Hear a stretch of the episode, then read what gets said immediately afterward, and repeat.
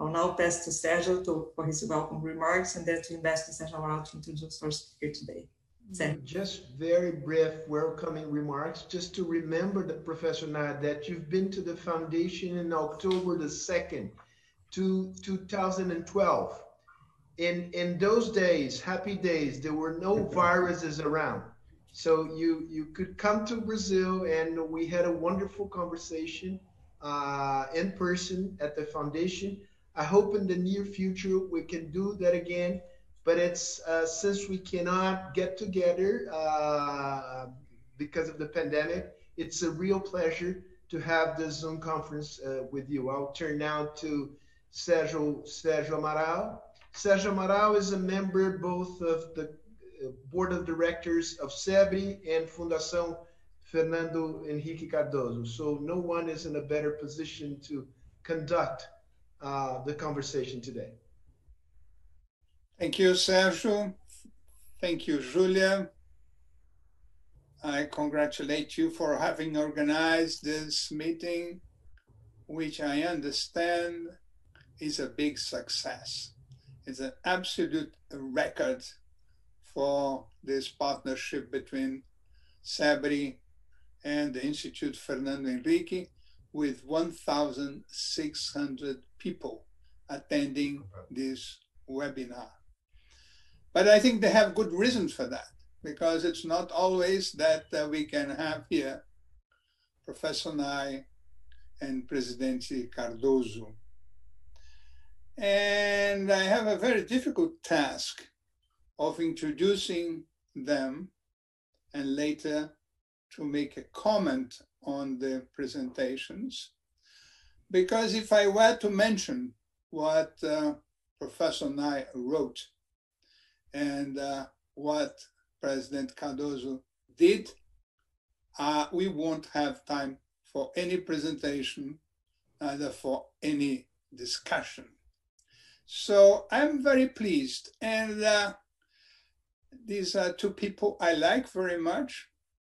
I've been working together with Professor Nye and I, we were at the same international advisory board from a French company called Total and I had the privilege of listening to him twice a year in our meetings, and I was very impressed. President Cardoso, I don't have to say much because uh, he's very well known in Brazil. He was elected twice at the first round. And uh, what I was always very impressed in both, by the way, both Joe Nye and President Cardoso, is the human dimension, the natural politeness and generosity, and uh, an approach to things, to books, to action that made them not only the fact that they are great intellectuals that made them very well known and deserve all the applause of people who have the privilege of listening to them. I would like them to ask uh, Professor Nye to begin. He would make his presentation for the time he wishes. And uh, after that, President Cardoso will make his presentation or comments on Professor Nye's uh, speech. After that, I'll make some comments and a question for each one of them. Professor Nye. Well, thank you very much, Sergio. It's a pleasure to be back with you and to be back in Brazil, even if it's only virtually. Uh, I fondly remember my previous visits, and I hope in a post COVID era uh, I'll have another chance. Uh, you asked me to say a few words about what is the pandemic going to do to geopolitics? Is there going to be a major change? And some people have argued that this will be a turning point in history that uh, uh, it's the end of American era, that China will overtake the United States, and so forth. Uh, before we make any predictions, I should say the first thing about this is we need humility because there's so much we still don't know about this virus. Uh, are we going to have one or two or more waves? When will there be a vaccine?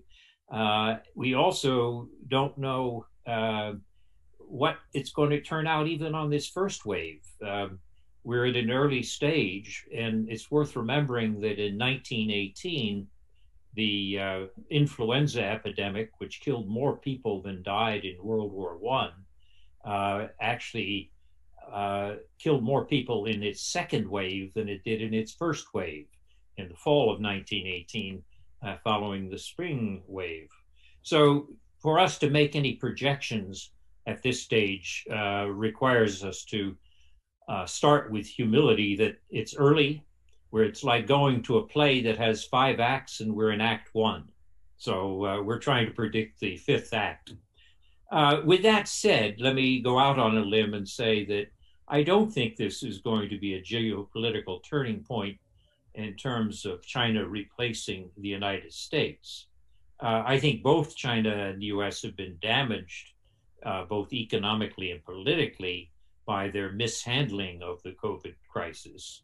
But uh, I don't think it's going to change their relative positions. In terms of relative positions, uh, the United States is, spends about three times what China does on the military. The American economy is about uh, uh, another third larger than China, or putting it other ways, Chinese economy is two thirds the size of the American economy. And in terms of soft power, uh, the United States uh, still has a considerable advantage over China. So that sort of relative difference is not going to be overcome by a, uh, just a few years of the uh, coronavirus. Um, one of the things that I find interesting is that the uh, famous influenza epidemic of 1918, uh, which killed so many people, was far more damaging than the coronavirus, um, had very little geopolitical effect. Ironically, uh, perhaps it was swamped by the effects of World War One. So even though the virus killed more people than the war, the war had the more lasting geopolitical effects. So again, uh, I don't think you're going to see a change in the relative positions of the United States and China. With that said, what are some of the things which we might see, or some changes we might see? Some people have said that, um, uh, you know, that we're going to see um, more authoritarianism uh, and that the authoritarian states did better than the democracies. I don't see that. Um, China and the US both did very badly. Uh, the leadership in both cases, both Xi Jinping and, and Trump, uh, started with denial. They delayed, which led to a lot of deaths. And then they turned to shifting the blame. And then they turned to propaganda competition. Uh, now, one of them was a Democrat or from a democratic society, the other from an authoritarian society. I would say they both did equally badly. And in contrast, some uh, leaders from democratic countries like uh, uh, New Zealand or South Korea have done surprisingly well. So the argument that this was the end of uh, democracy and the authoritarians were taking over, I don't think that's true. What we do see is that people who already had an authoritarian tendency uh, uh, have used the excuse of COVID to increase their authoritarianism. Uh, look at uh, Hungary is a, is a case in point. But, uh, but I don't see this as a proof that democracy is weak and authoritarianism is strong when it comes to dealing with crises. The other thing people say was, well, it's the end of globalization. It's um, it's the final nail in the coffin of globalization. I think the crisis, the economic crisis that accompanies the the uh, uh, pandemic, is certainly going to have very negative effects on the world economy and probably on politics. Um, but uh, to say it's the end of globalization, I think, is uh, exaggerated. It, I think there'll be a, de- a, decline in some of the economic globalization that we associate uh, with trade. But uh, people ought to remember that there's more than one type of globalization.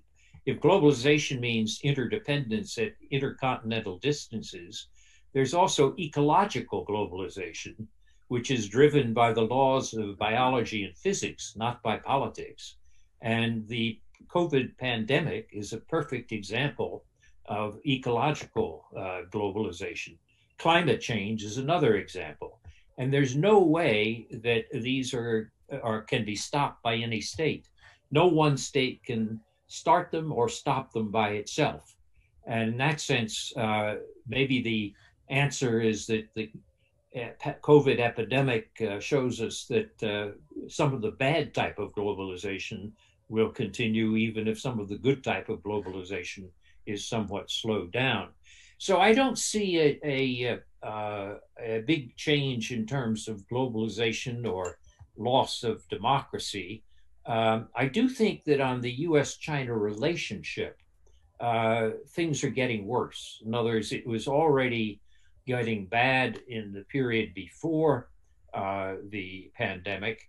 Uh, and now I think the fact that the two leaders have turned to this uh, competition, this propagandistic competition, uh, indicates that what we're going to see is a, an ex- exacerbation or worsening of US China relations, which is not healthy because when it comes to dealing with pandemics or climate change, uh, the US and China have to learn to cooperate.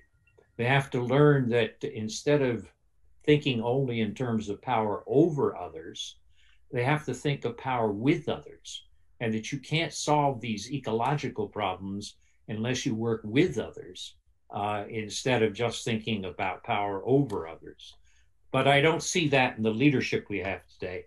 To conclude, um, let me just say that um, we had a, a, a, chance to see a transformational effect uh, of the COVID crisis, but the leadership we have uh, missed the opportunity. Uh, I've written, just recently written a book uh, called Do Morals Matter, with a question mark in the title, uh, Presidents and Foreign Policy since 1945.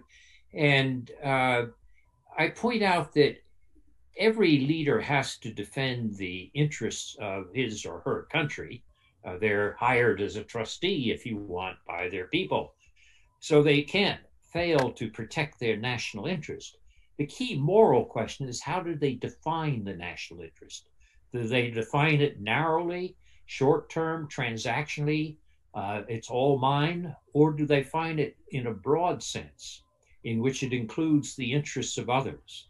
Um, and in the period after World War II, when the United States spent over 2% or gave away over 2% of its gross domestic product in the Marshall Plan, they did that because it was good for the American national interest, but it was good for the Europeans too.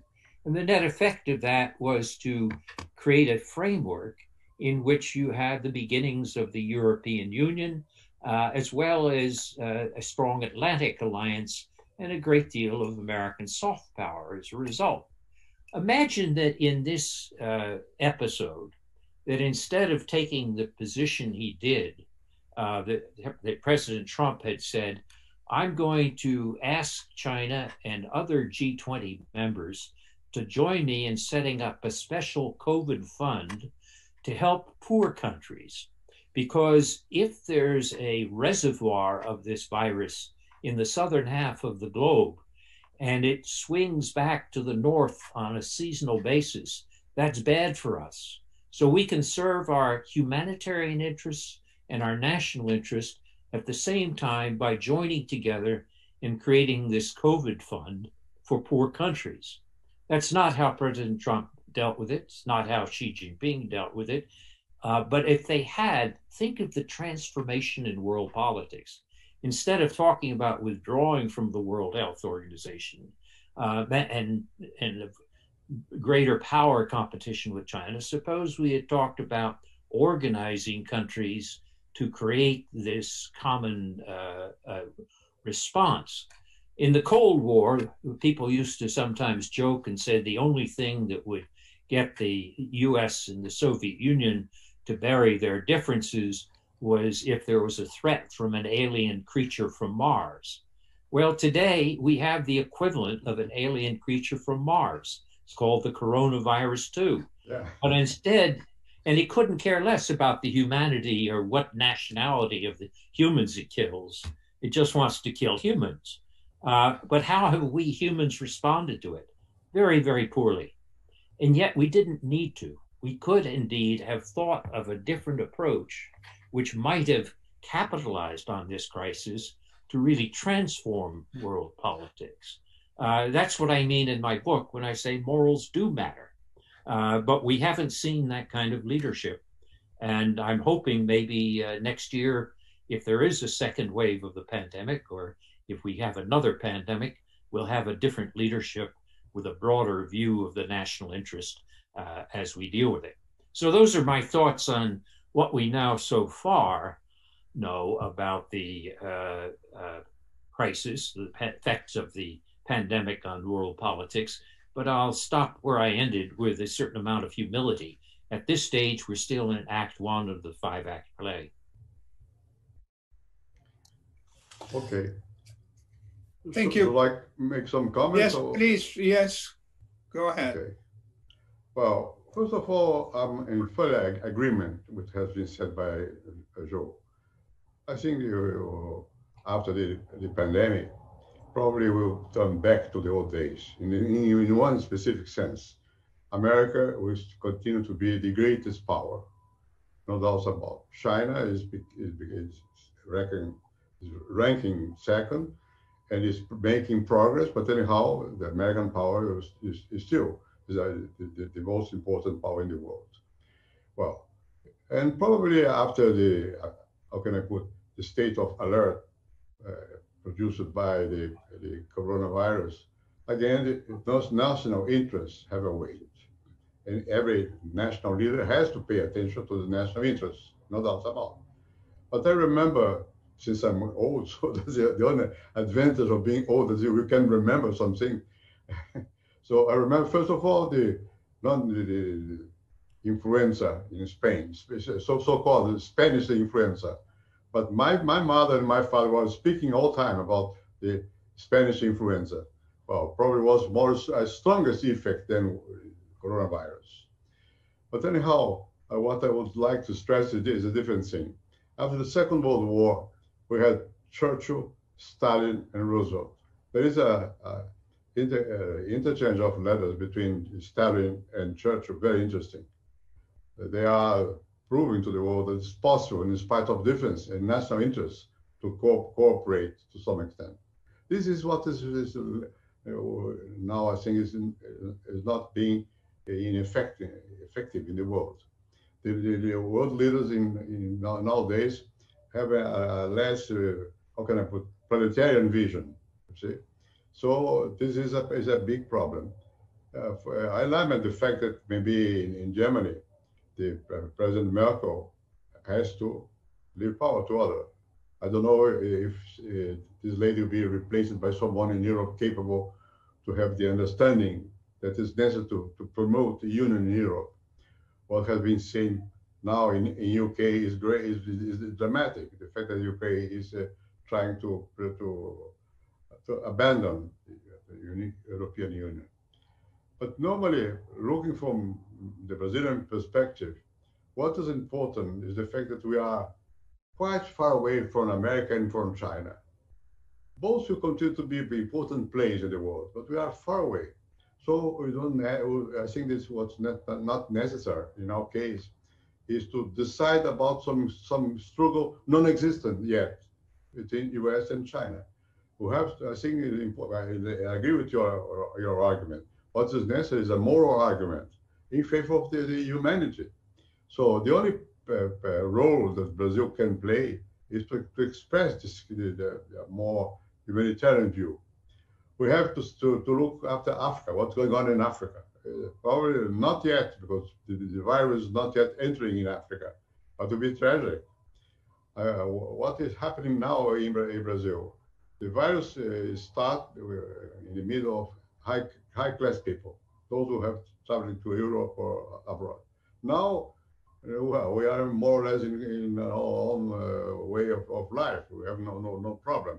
Not but if you look what is happening in favelas or the shanty town in general, the periphery of the big cities, is a disaster because it, uh, hopefully we have a, a, a health service, a universal health service, named SUS in Brazil, which is important. But in spite of that, the poverty is, is, is, is our main problem, inequality. I think that after the, the, the pandemic, this will continue to be our, our main question, our main problem. And I hope that the Americans and Chinese will try to cooperate each other in trying together in solving these big human uh, problems across the globe. I'm not sure if they will be capable of that. And I'm not sure because of different reasons. First has been said by Joe, the lack of leadership. Uh, unfortunately, this is uh, necessary. Without leadership, it's impossible to move away. We stay, we stay in, in, a situation of despair. But it's not just that. The way how people connect each other now, you know, is quite different from what I have been before. Internet. We are speaking uh, among ourselves here. You are in America. We are in Brazil. Some uh, very, very often I am speaking with people in Europe, in, in Latin America, being in my home at home from home I can speak. So we can connect with different people. But this is not in our case. This is a general, generalized situation.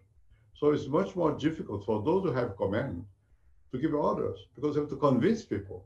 We need to be more close to people and to be under. Uh, the people have to understand what we want, not to say I, I, that's my I have authority to impose. Nobody has more authority to impose. So after the new communication uh, means, it will be difficult not to take into account other people, other people's situation. Have to, because otherwise they will protest. That's good and have some problems too, so from the point of view of those who have power. I remember I was living in Paris in 68. I was professor at the University of Paris in Nanterre.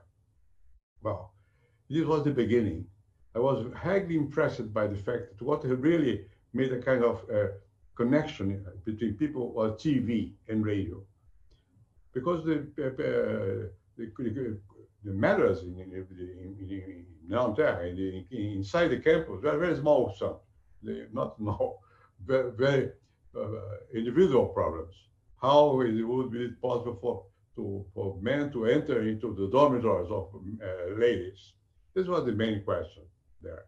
Well, meanwhile, in, in one uh, suburb of Paris, Flins, there was a strike, a working class strike. But that was nothing true because France was used to have strikes. So what connected that was the sense produced by TV and radio and of that the, the things in life are not in good shape, in general terms. The number of people that decide to divorce was enormous in Paris during the, the, the, the, May events in uh, 86, I guess, I don't remember. Well, uh, so this is a, a, a, very profound transformation. We can speak each other, independent from stable structures, governments, parties, uh, enterprise, so on and so forth. So this is a new world.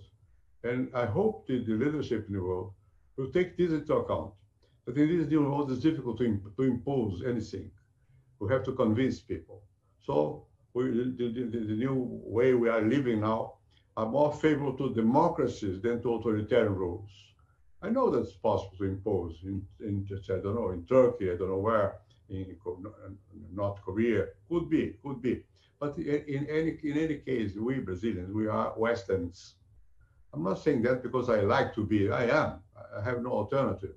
So we, we, we, we love freedom, we love people, independent people. So this cannot be changed uh, immediately it will be impossible to change this. The same applies to America. I don't know enough. United States, I lived there for some time, several times, but I don't know to, to, to the, the, the feeling. But I had, I had the sense that that is the feeling in America. So why not to, to have this sense that our uh, democracy is in danger, is in danger?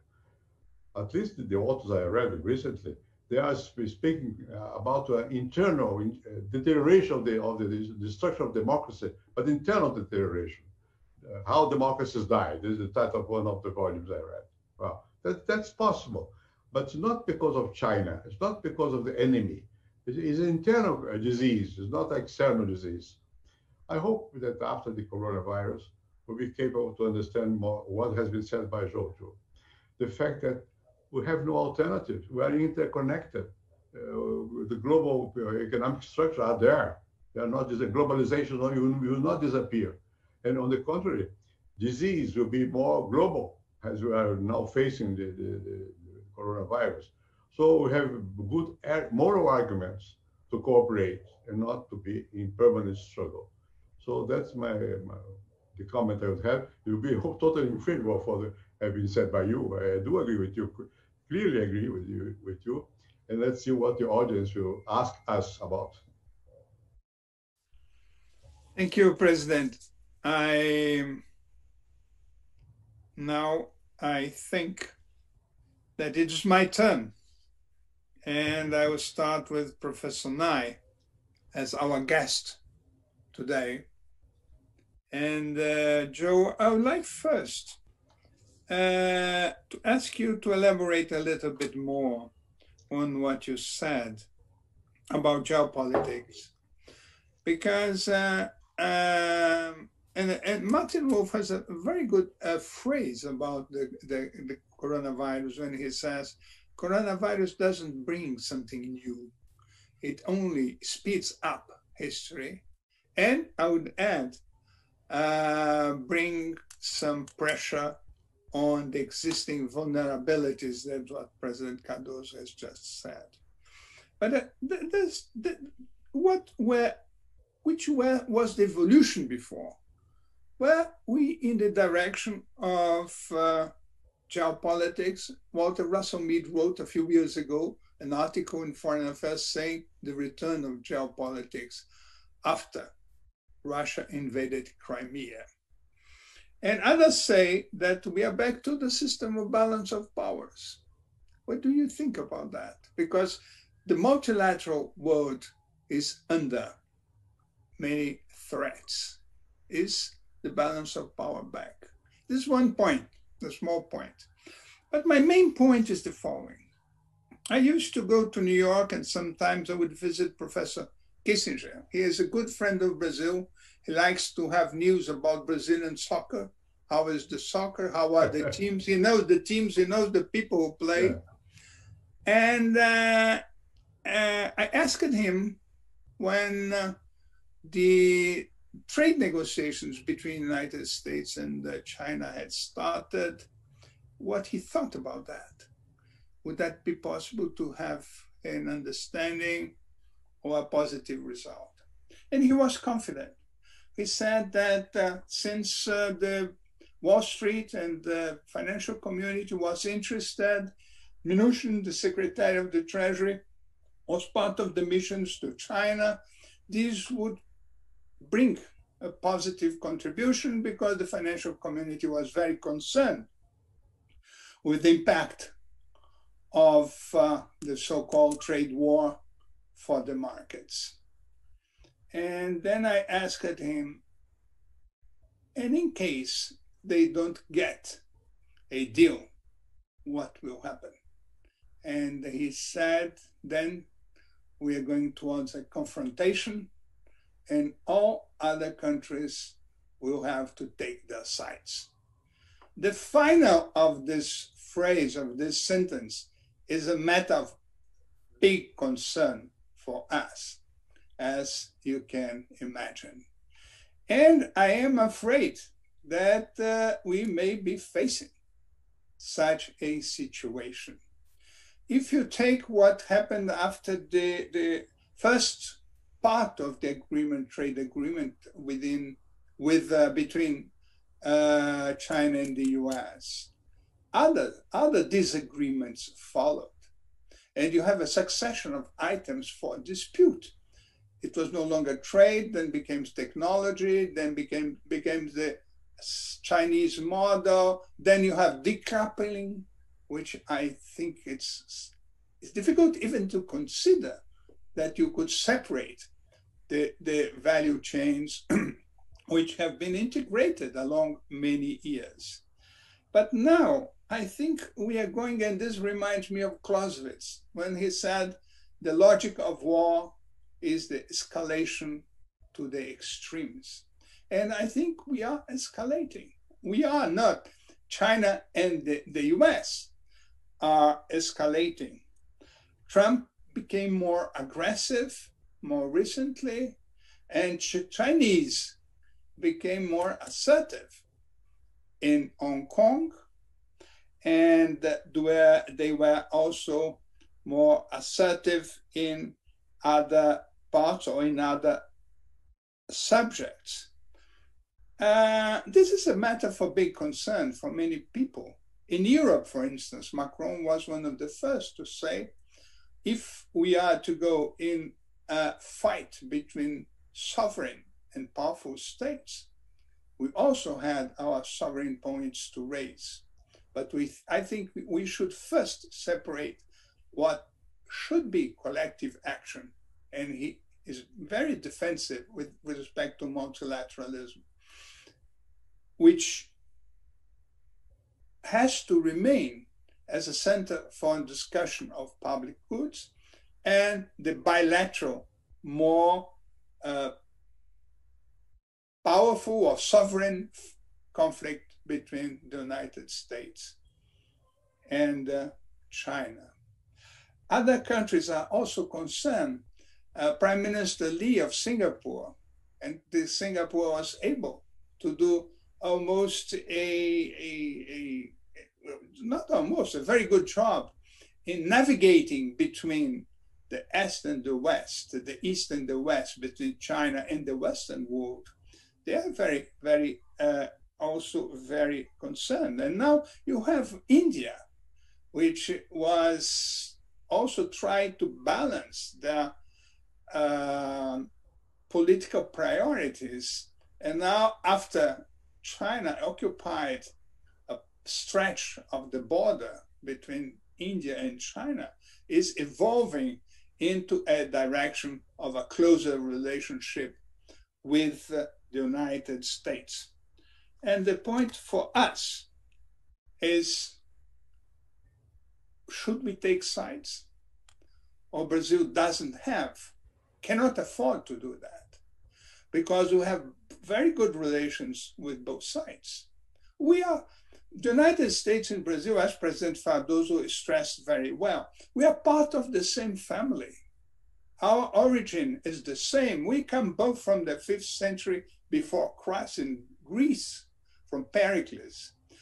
And uh, this is our vision of the world. This is the way you think. This is the way we live. This is part of the family.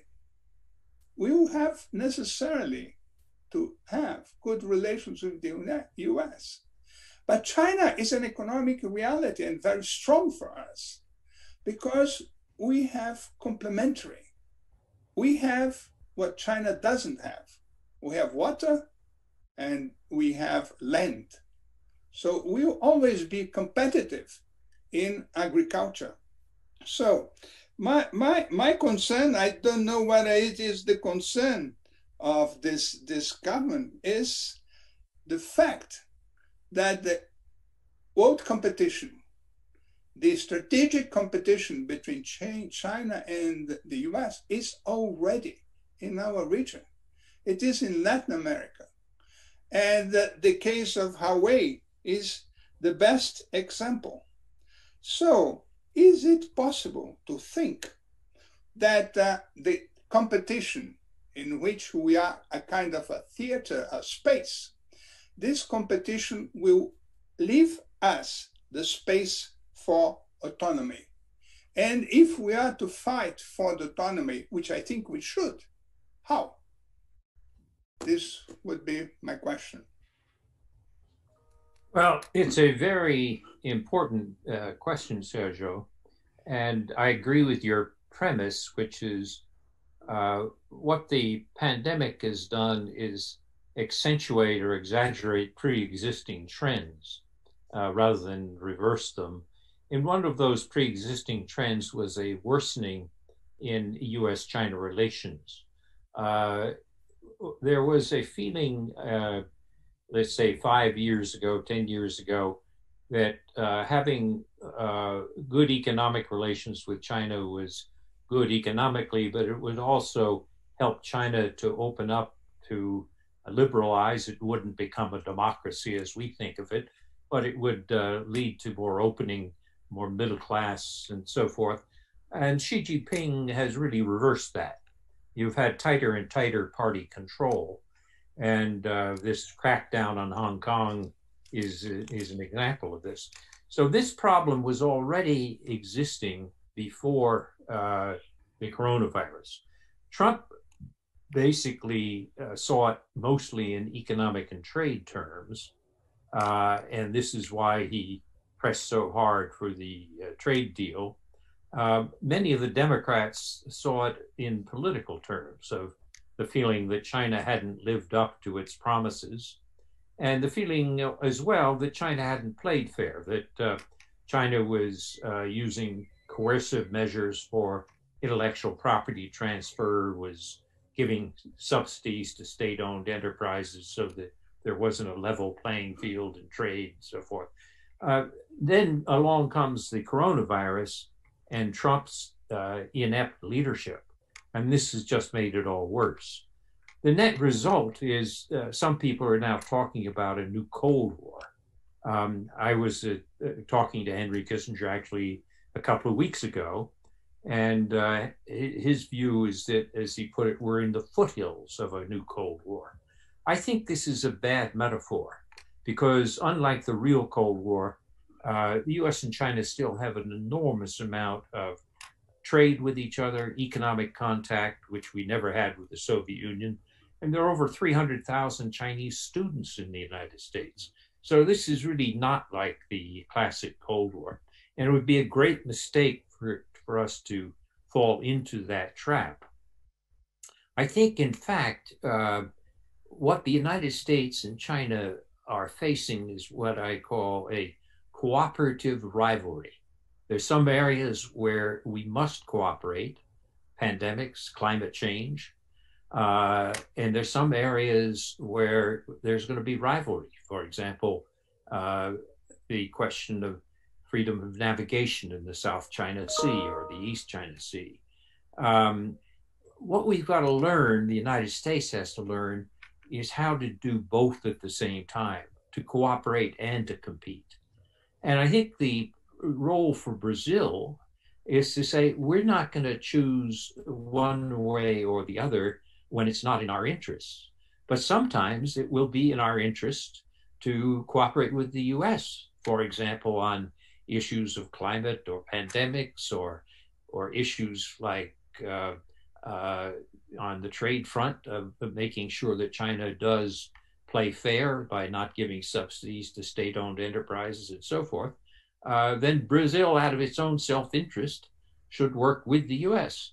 But on other areas, when the United States is acting foolishly, such as when it withdraws from the Paris Climate Accord or threatens to withdraw from the World Health Organization, uh, then Brazil, Brazil should follow its own interests, which might make it closer to China's interpretation in that case. So I think Brazil is quite capable of making those decisions on its own. But in the longer, larger picture, I think um, uh, you know Brazil uh, and the United States share some very fundamental values, and we also share some uh, some very common economic interests. Uh, and I think there'll be grounds for cooperation. What worries me is the Americans will act too foolishly and not realize that you can cooperate and compete simultaneously. And maybe the job for Brazil is to keep reminding us of that frankly, I think in the campaign that we're going to see uh, this year, the presidential campaign, uh, the Democrats and the Republicans are both going to talk tough on China. I think when Biden, uh, if Biden is elected, which the odds seem to favor at this time, though one should never be uh, too sure about anything when predicting politics. But uh, if the if there's a Biden administration, I think there'll be better uh, placed to uh, use multilateralism and to be able to cooperate and to compete at the same time, which would make the dilemma for Brazil uh, less sharp. If Trump is reelected, and you can't rule that out, then I think Brazil and other countries and the United States are going to face a rough four years. Can I make a, a little comment on that? Yes, please. Well, uh, I remember uh, when we have the uh, not similar, but uh, a, a, situation in which Brazil had to be in neutrality. Uh, the, the, clash was between the Nazi, Germany, and UK uh, and America. The president was Vargas, and Vargas was capable Uh, to simultaneously, you know, play the, the game with both and the benefit was the fact that we had a, at the time the steel company in Brazil. Uh, this has been extracted from Americans in order to align Brazil with Americans. We are maybe with the difference, of course, in a, in a similar situation. We don't need to have our option now. We have to relation with our, our natural relations are, are, with the Americans because we are Westerns anyhow, far Westerns. And we used to repeat what was said by a, a, French sociologist. We are far Western, but we are anyhow Westerns. So if, if and if we have a clash, we have outside, no doubt. But we are far away from this clash. So let's try to, to, to, to play the game with both sides. Because we have in, our, our national interests, we impose this kind of, of situation. You have space to, to play with, with both of them. Uh, now, Sergio mentioned Huawei, well, a, a, Chinese company of, of, internet, I don't know what. Well, uh, why should we put aside uh, Huawei? And there is no reason for that. Let's see uh, what we can extract, even for the from the Americans. If the Americans have a good technology, they have. Maybe we can uh, have a, lesser uh, interchange with Americans than with the Chinese. Let's see. Let's see but it's, it's very it's still soon to have this kind of uh, uh, automatic alignment with one of the sides. I, I, I, do agree again with what has been said by, Joe. I think that what is important is to stress what is what what the possibilities are for simultaneously rivalry and cooperation. And Brazil has been all all time more capable in bridging than in in in, in sending uh, stones to one of the, the, two sides. Let's try to, to keep our capacity to, to bridge between the, the diverse interests and take the advantage, what I said before. The only strategic advantage we have are far from the, the main actors. And we are not main actors.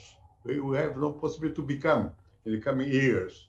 So let's let's let's do like, like the Chinese did in the past. Patience, historical patience and, and, and try to understand the situation. And I, I conclude by saying, and not uh, uh, put aside our moral commitments. Uh, we have to, to be in this, on the side of democracy with respect to human rights, to freedom, liberty, elections, so on and so forth.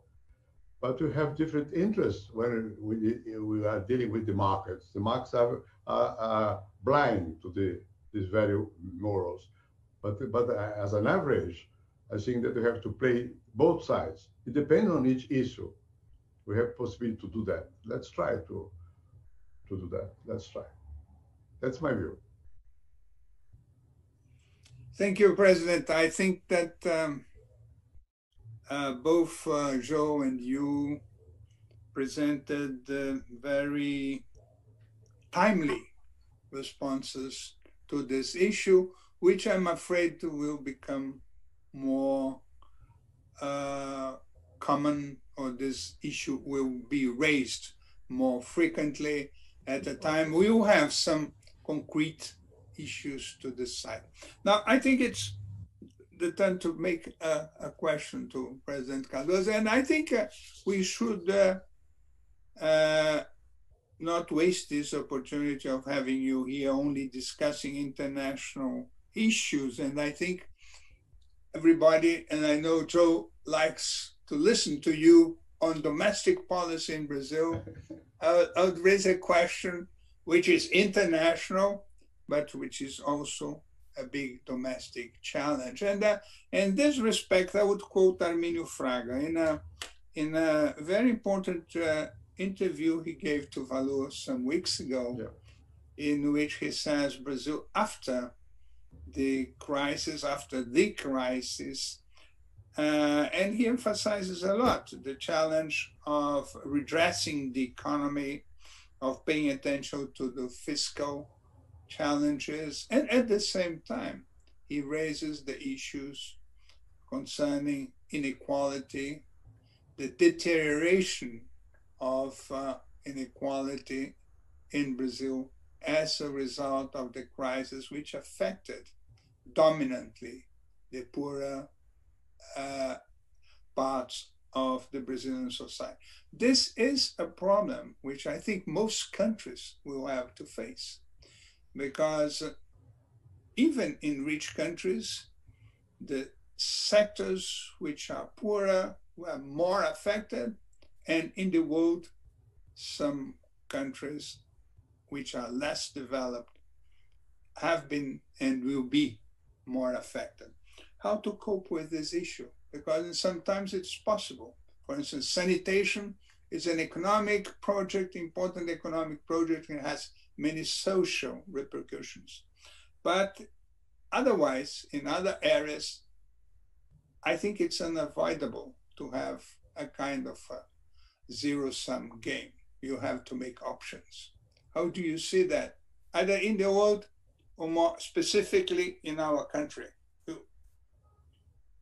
Well, uh, of course, in the world, we have to, uh, to make some options, no doubt about I, I, I said before we have automatically our option. We are Westerns, are Western, but Western anyhow. But we are not in a point in which it is, it is necessary to, to take this decision now.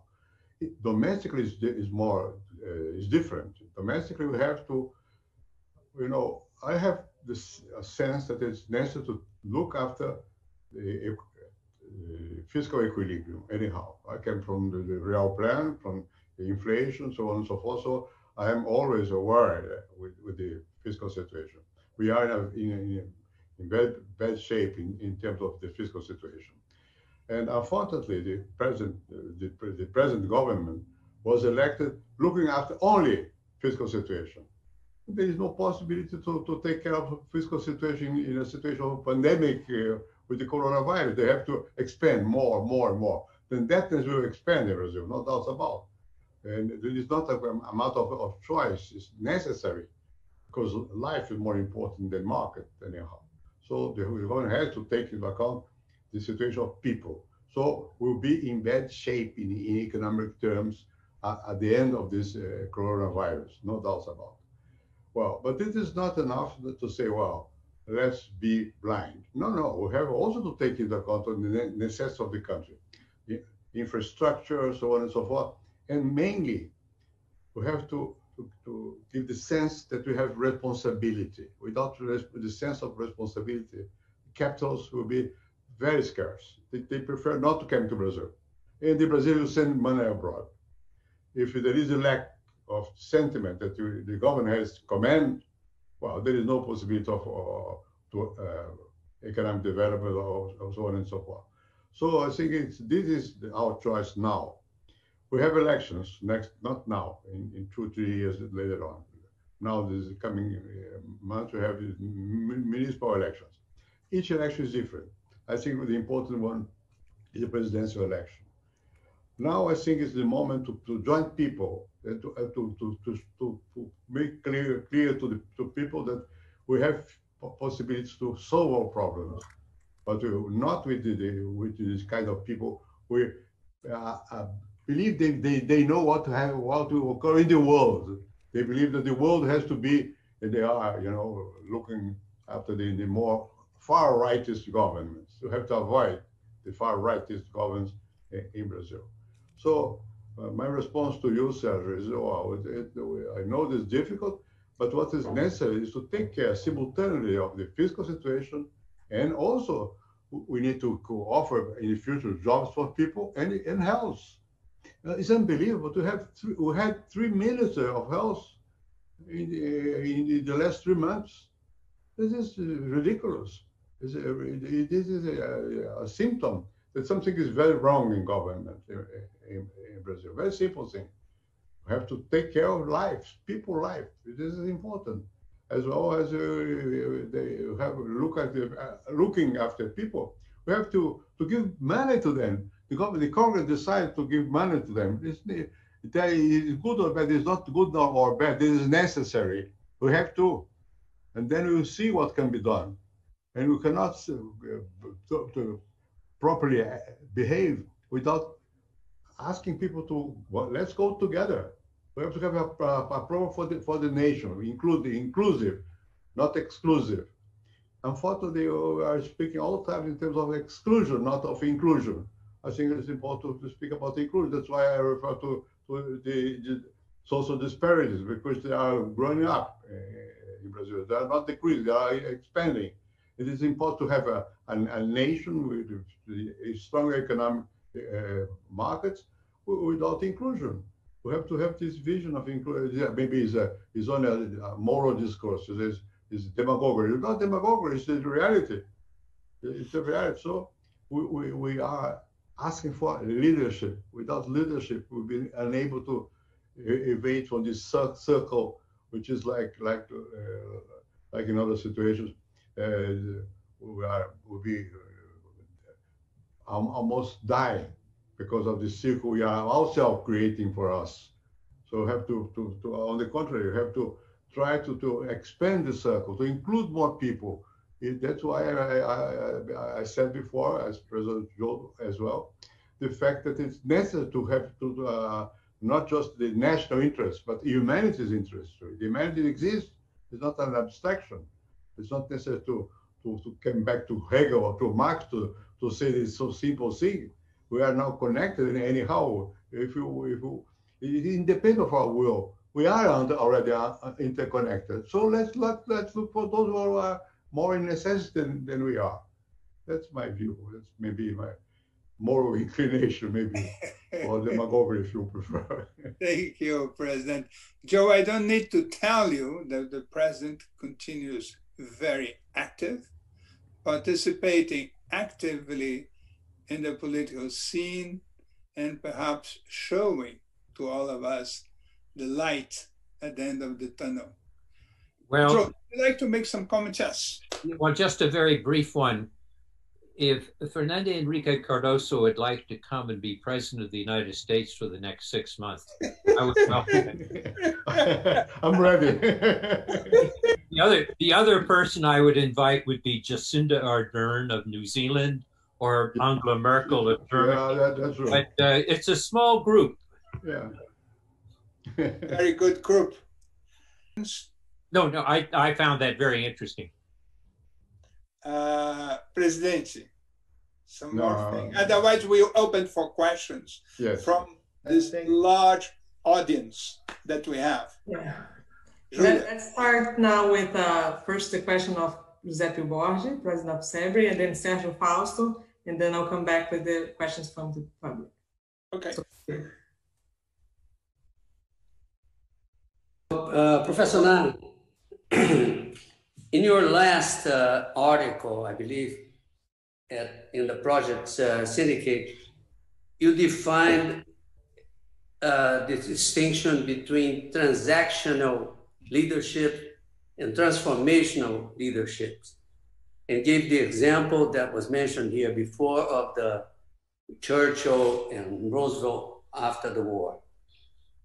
And uh, your conclusion being that the two leaders, two most important leaders, President Trump and President Xi, were not transformational leaderships in this uh, crisis.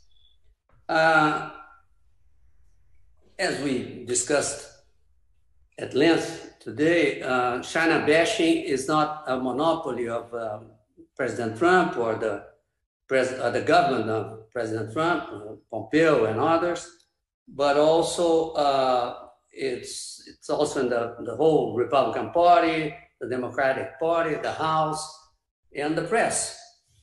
So, uh, first question uh, Would a Biden president be, could be, could, could a Biden uh, president be a transformational uh, leadership? And second question, what would you think a transformational Chinese leader could have done during this uh, crisis? Thank you. Well, those are very interesting questions. The uh, uh, let me give you an example uh, from a, a, different country and a different time. Look at Jean Monnet in Paris after 1945.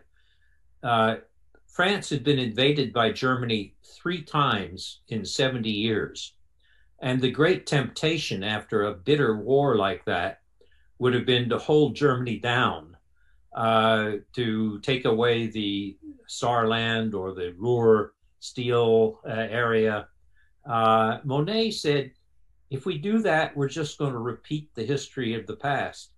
If we instead try to collaborate and define our French national interest as creating a broader European coal and steel community where we cooperate together, maybe we can escape the history of the past. And of course, those were the origins uh, of the coal and steel community, which led to the European Economic Community, which led to the European Union. And today, the idea of France and Germany going to war is really unthinkable. They may have differences, but it's unthinkable. That was transformational leadership. And so, in that sense, um, if you ask, could a Chinese leader have been transformational?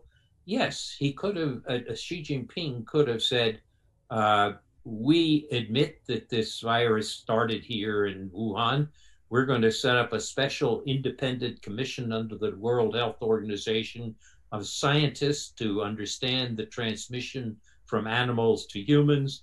And we're appealing to uh, the United States and Europe and Brazil and others to join with us in creating a new fund to help poor countries. Um, that would have been a big, big change.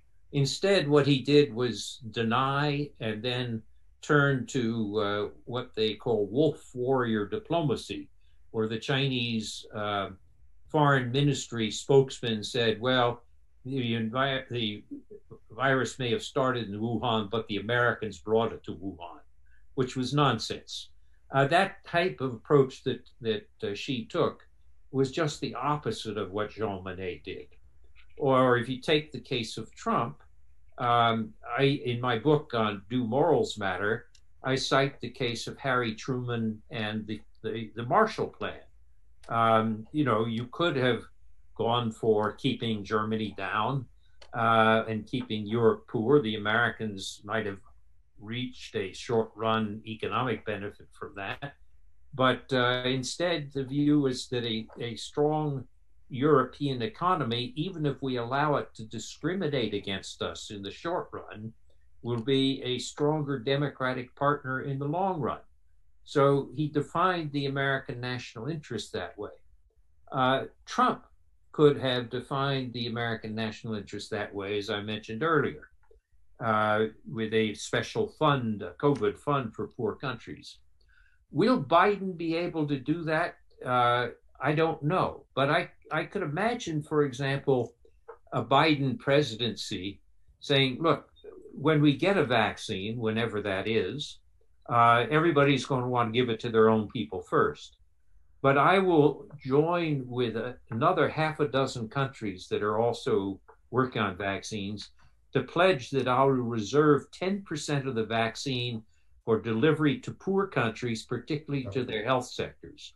So I will say in advance that I'll ask these other countries to join with me to create this international vaccine fund. We could use Gavi, which exists now as a vaccine fund. We could use the UN, whatever.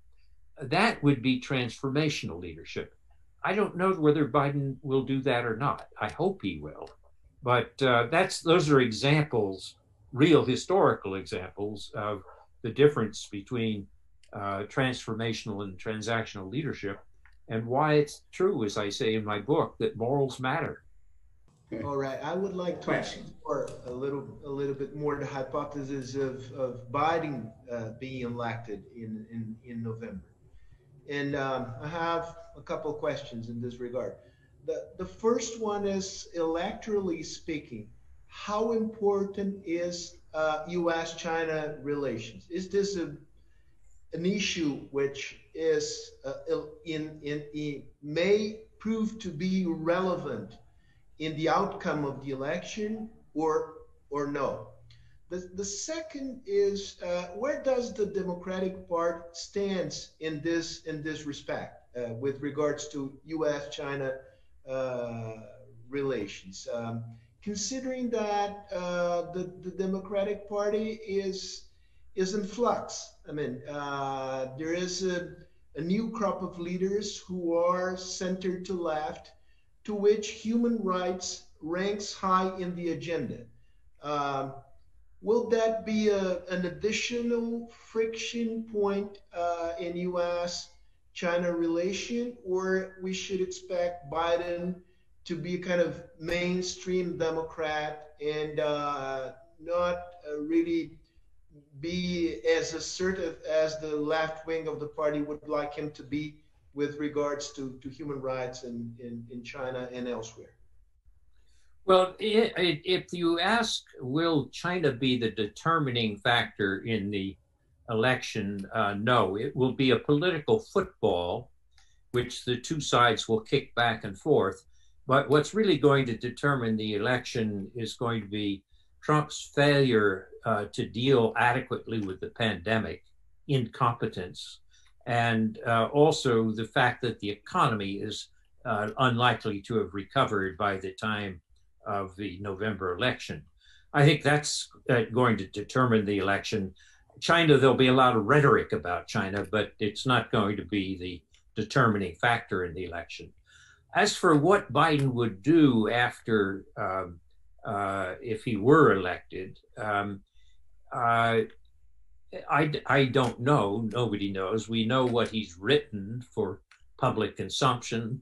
We know that some of the people who are close to him and how they think about this and what they've written and said, um, I think you'd have a somewhat more balanced approach. For example, some areas Biden has said, I, I will rejoin the Paris Climate Accord right away.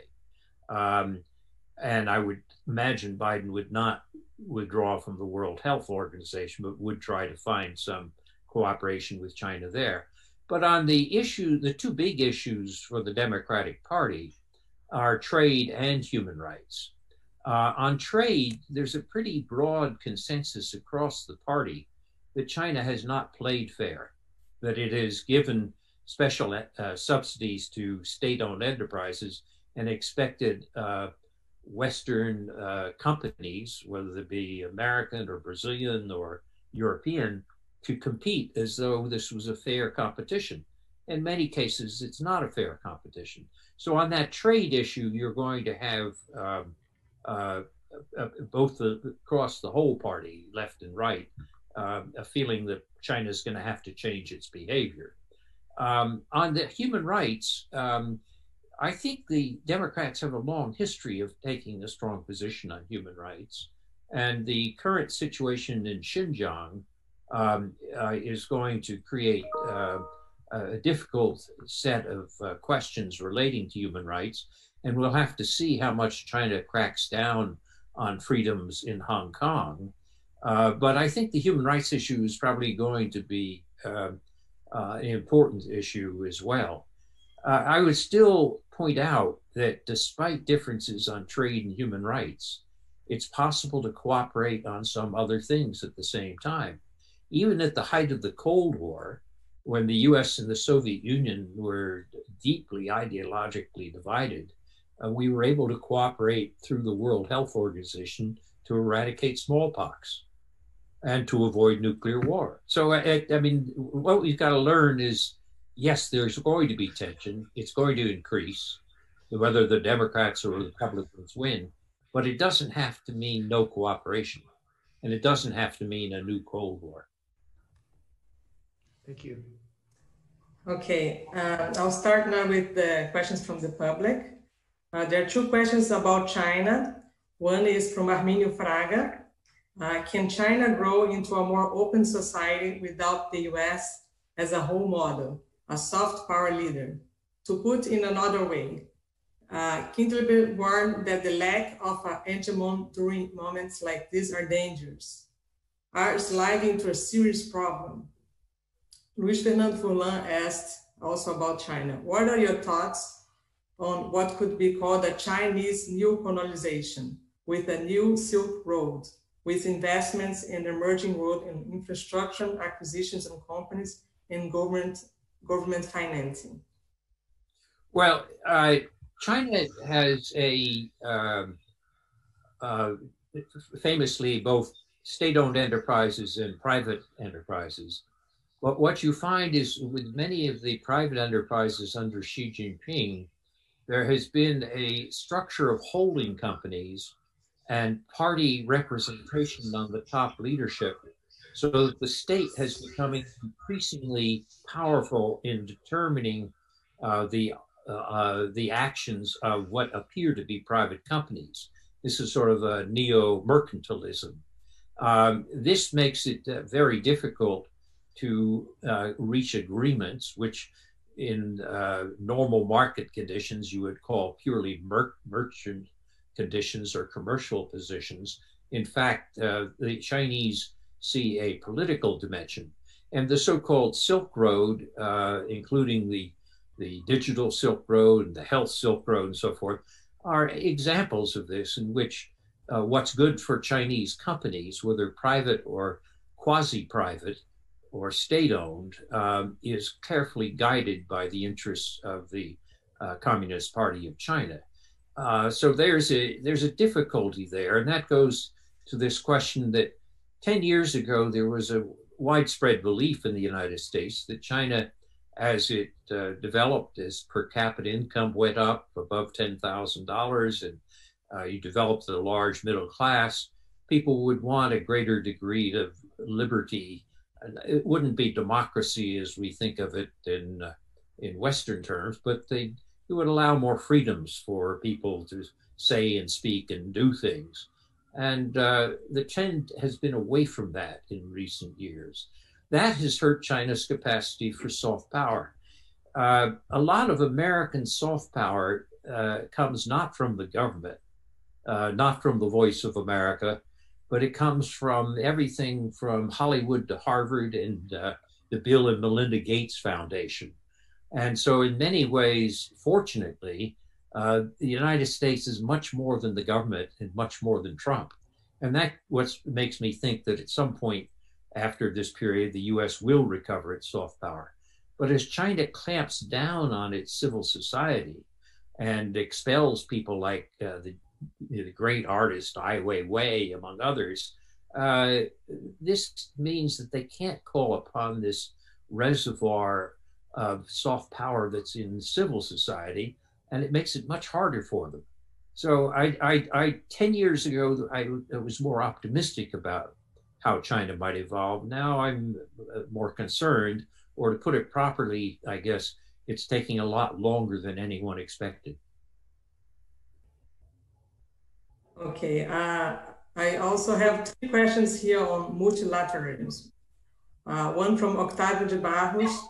Could the concept of a cooperative, cooperative rivalry be the elements that could guide a new multilateralism? Milton Seligman, uh, what role will uh, multilateral institutions play in a post-COVID world? And Lucia Kaufman uh, asked, what uh, extent can the new configuration of Europe play a leadership role in a new multilateralism? You want to go first? Uh, uh, Sure. oh, okay. Um, all right. Uh, I think uh, the need for multilateralism has been illustrated uh, by the pandemic. In other words, uh, the idea that we can solve this by ourselves, any of us, uh, is simply not true. a virus doesn't know anything about borders, and uh, you know it uh, it, it means you have to cooperate. Um, I think you could imagine after this pandemic, people will take more seriously the warnings that have been uh, available for more than a decade or two, which is that pandemics are coming. This is not the last one. Indeed, uh, as I mentioned earlier, compared to the 1918 influenza, this pandemic isn't the worst. There may be worse coming along. We are going to need to cooperate. You have to do this multilaterally. Uh, maybe after the uh, after we've reached the peak of this crisis, uh, we can think about ways to strengthen the World Health Organization, to create uh, strengthened funds like the Gavi Fund on vaccine, uh, other types of funds. Uh, we may also find that there are various network uh, type of multilaterals. The Gates Foundation has been working actually to get a group of private foundations and uh, non-governmental operations to work together to deal with some of these things. So I think I think the nature of the problems are going to drive us in the direction of having to do more uh, multilaterally.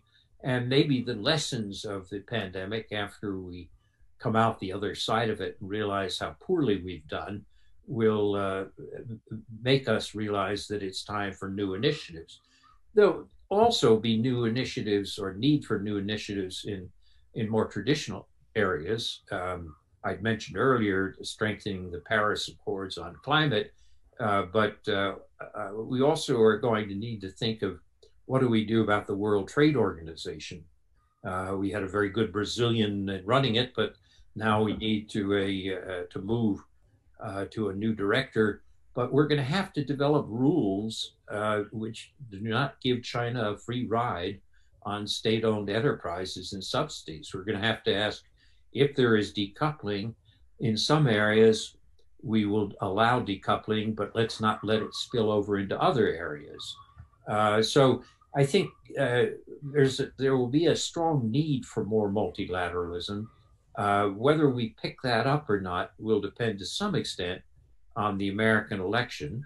Uh, but it'll also, uh, some of the mid powers, the mid level powers, uh, can take a lead in terms of trying to push for this as well.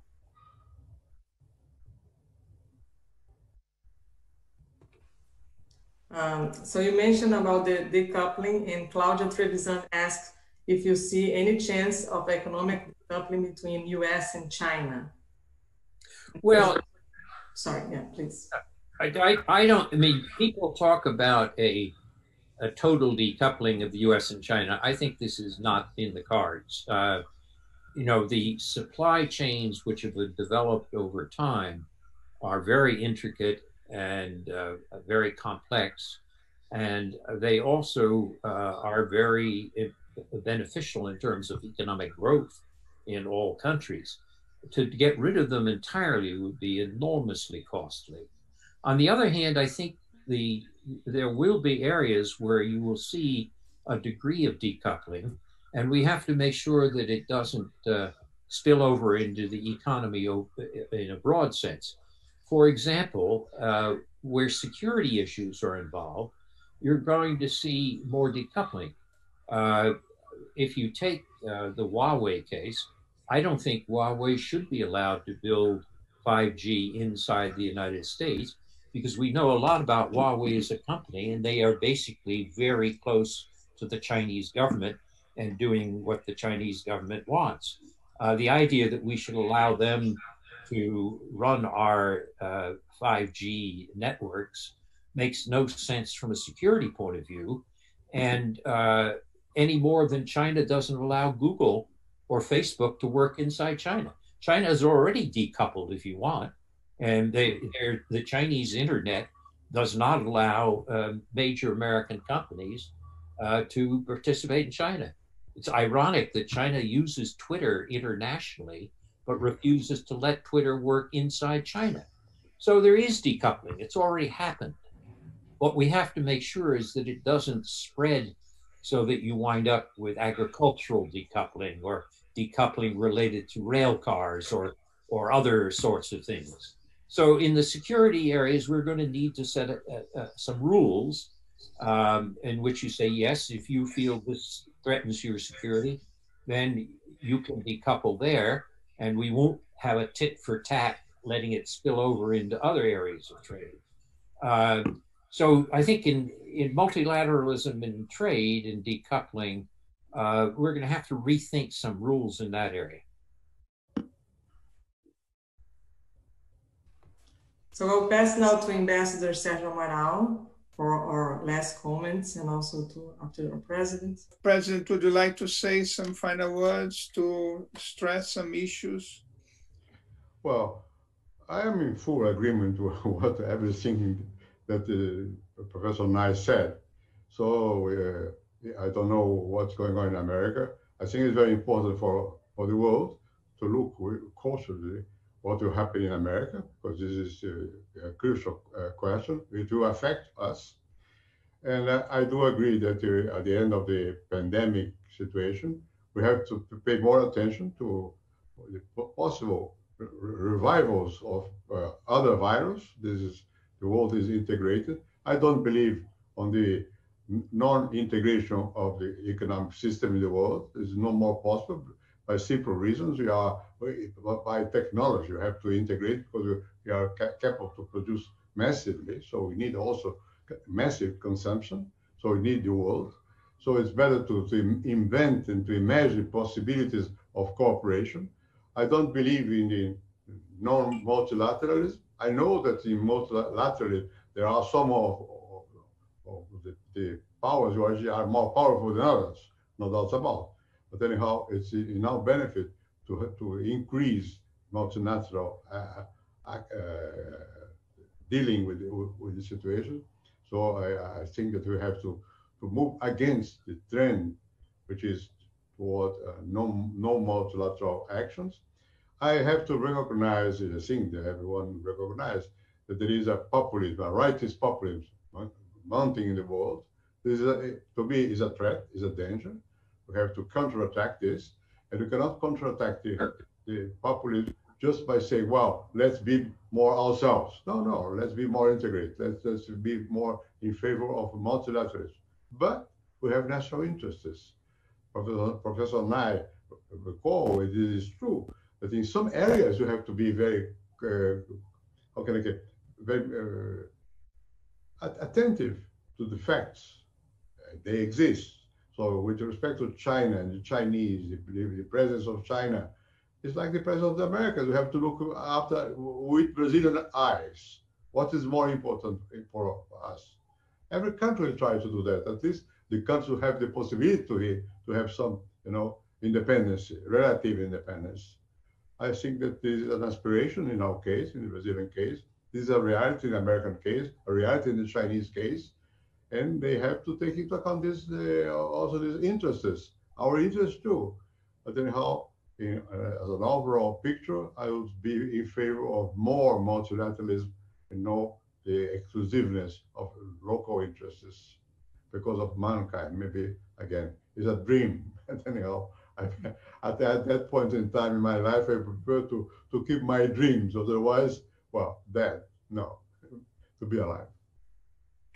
Thank you, President. I, I, Joe, I thank you very much for being with us, for your time, for your very timely remarks on Brazil, on US, and on many issues of large interest. And I think that the 1,600 people who signed in must be happy. Thank you very much, all. Well, Thank you, and it's a pleasure to be back in Brazil, even if it's virtual. but this, this is why that you are coming again here to Brazil. I will. I will. Fine. To your foundation. In my foundation, okay. It depends on Sergio now. Thank you, President Fernando Henrique. Thank you, Ambassador Sergio Amaral. Can I make one last personal comment? Yes. Professor Nye, I, I just found out where my uh, uncle had a house, 18th century house in East Austin near Marlboro in New Hampshire. Oh, that's beautiful area. Uh, Good. Is it far away from where you are? Well, it's about 60, 70 miles. Yeah. Not far. All right. Not too yeah. far. Well, one hour drive. Yes. exactly. Thank you so much, Professor. Thank you, everyone, for uh, nice to see you today. Bye bye.